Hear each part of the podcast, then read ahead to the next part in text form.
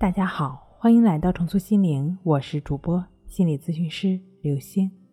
本节目由重塑心灵心理训练中心出品，喜马拉雅独家播出。今天要分享的内容是：穷思竭虑，想法失控，如何让强迫思维停下来？强迫症从形式上呢，可以分为思维和行为两种方式。行为有时也是思维的外在转化。今天呢，我们就主要说一说思维强迫，也就是人们常说的强迫性思维。强迫思维其实是非常狡猾的，它会悄无声息地扰乱你的生活。你有过那些不愉快的经历在你脑海中一遍又一遍回放的感觉吗？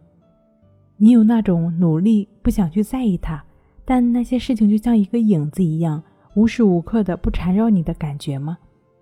你一直忘不掉它。它像一个影子一样，时时刻刻地跟着你，像一个无法摆脱的漩涡。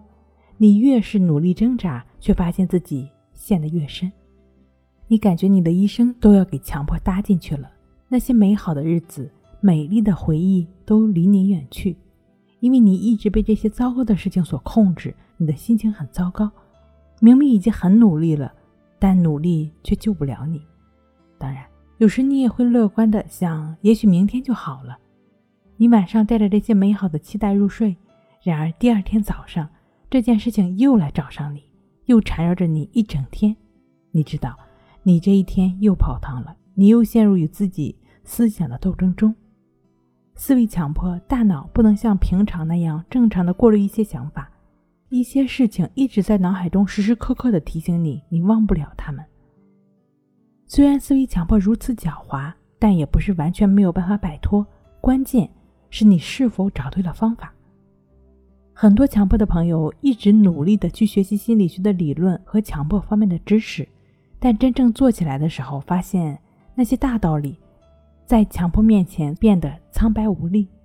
包括很多人熟悉的森田疗法，知道了应该带着症状去生活，应该为所当为。但就是“为所当为”这四个字，真正要掌控它，可不是一件容易的事儿。现在比森田疗法更容易上手、更接地气的抑制法，亦是如此的练习。有了它，你就有了打狗棒，有了护身符，再也不怕掉进强迫思维的陷阱。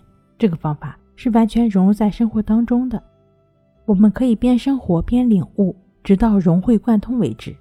在这样的时间中，会慢慢明白什么是活在当下，什么是真正的顺其自然。